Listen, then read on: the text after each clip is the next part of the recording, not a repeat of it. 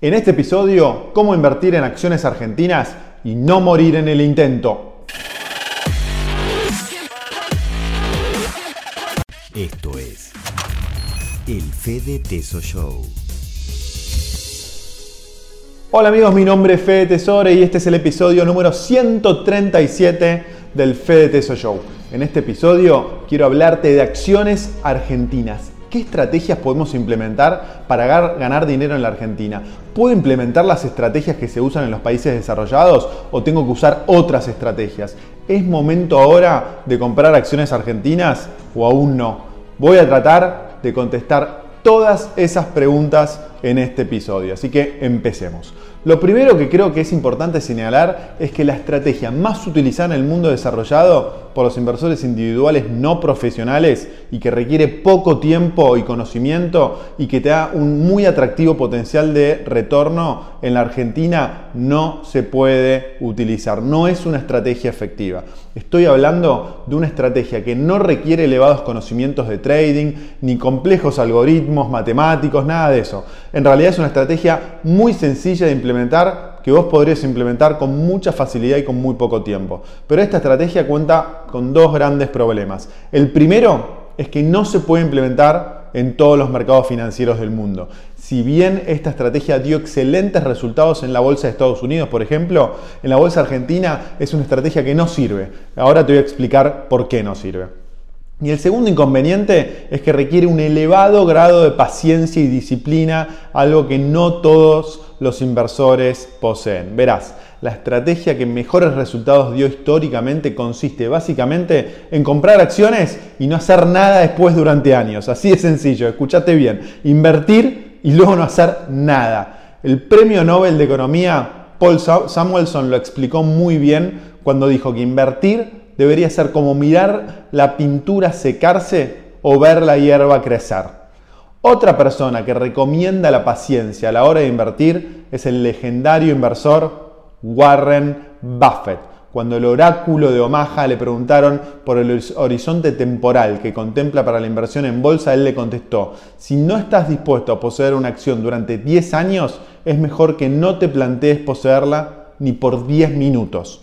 Para Warren Buffett, la bolsa es una excelente inversión a largo plazo ya que refleja mejor que ningún otro instrumento de inversión el crecimiento económico de largo plazo que se dio en las principales economías del planeta durante las últimas décadas. A corto plazo es prácticamente imposible predecir de qué manera se van a comportar los mercados, pero en el largo plazo la bolsa demostró ser sin dudas una excelente opción para invertir nuestro patrimonio. La gran mayoría de los inversores que más éxito tuvieron en el mundo de las finanzas coinciden en que si no sos un inversor profesional con un enorme conocimiento y acceso a fuentes de información superiores, la estrategia de inversión más exitosa en el largo plazo es invertir de forma diversificada y mantener esa inversión durante un largo periodo de tiempo reinvirtiendo los, dividendos que cobraste. En teoría, esta estrategia es sencilla de implementar, pero pensá en la disciplina que supone ver los mercados caer y no vender tus acciones víctima del pánico y en la paciencia que requiere no vender unas inversiones durante años. La verdad es que en la práctica esto no es tan fácil de implementar como parece. Además, esta estrategia de comprar y mantener no funciona en todos los mercados como te adelanté antes, ya que el ingrediente necesario para su éxito, además de la disciplina y la paciencia por parte del inversor, es invertir en un mercado que mantenga una tendencia alcista de largo plazo.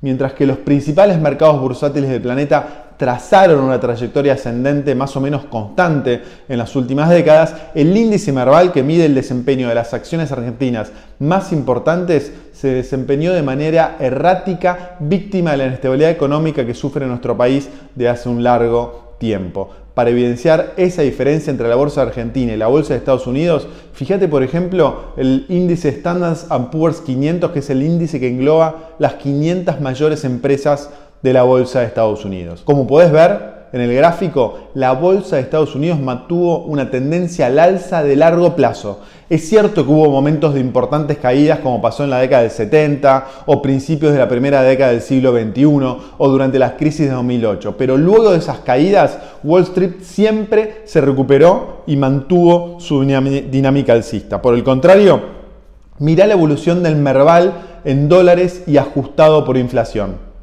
Como puedes ver, durante los últimos 24 años el Merval pareció no ir a ninguna parte, moviéndose de manera lateral con fuertes vaivenes como si fuera una montaña rusa.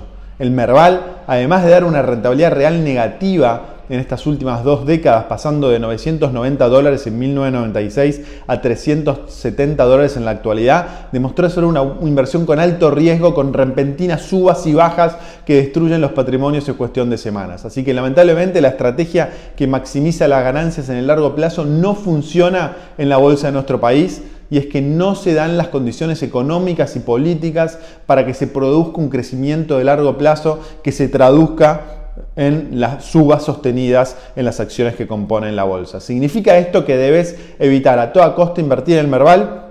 Bueno, no. Ganar dinero invirtiendo en el Merval es posible, pero solo haciendo trading, es decir, comprando y vendiendo, anticipándote a los movimientos del mercado. El mercado argentino es un mercado de trading, pero no es de buy and hold como se puede hacer en Estados Unidos. Por ello, el mercado argentino es solo para profesionales o para inversores amateurs que estén dispuestos a correr altos riesgos y a dedicarle tiempo y esfuerzo a tratar de predecir cuándo entrar y cuándo salir.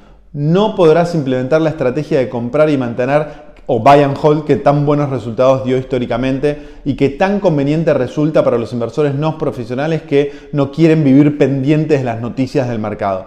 La clave para sobrevivir y hacer dinero en el mercado argentino es estar muy pendiente de las noticias y acertarle al momento de entrar y al momento de salir. En ese sentido, la pregunta del, del millón ahora es, ¿es momento de entrar al Merval hoy? Te voy a dar mi impresión, pero te aclaro una cosa, que yo no soy un experto en trading, no me gusta el trading, no creo que se pueda hacer dinero en forma sostenible haciendo trading salvo que seas un profesional y que le estés dedicando mucho tiempo y energía y esfuerzo. Y finalmente, como te vengo diciendo desde hace muchos años, yo no invierto casi nada en la Argentina, porque me parece que la ecuación riesgo-retorno siempre es muy mala. Tenés altísimo riesgo, riesgo de perder todo tu dinero en cuestión de días o semanas, y los retornos no son lo suficientemente atractivos para compensar ese alto riesgo. Pero Viendo este gráfico, la pregunta que a todos se nos viene a la cabeza es, ¿no estaremos en un piso en el mercado argentino? ¿No estaremos en un piso similar al pasado que anticipe que la recuperación esté muy próxima y que podamos ver una recuperación parecida a la del pasado que anticipe rendimientos superiores al 100 o el 200% en dólares? Fíjate este cuadro que compara la trayectoria del mercado en la crisis del 2001 y en la crisis actual. La fuente del cuadro es la de un economista llamado Camilo Cicera, que te dejo abajo el link al análisis completo eh, que realizó esta persona. Ahí vemos que la baja del mercado es similar en 2001 y hoy, y en ambas crisis podés, podés ver bajas del 80%. Y luego de esta baja, en 2001 por ejemplo, la recuperación comenzó y vinieron rendimientos muy importantes.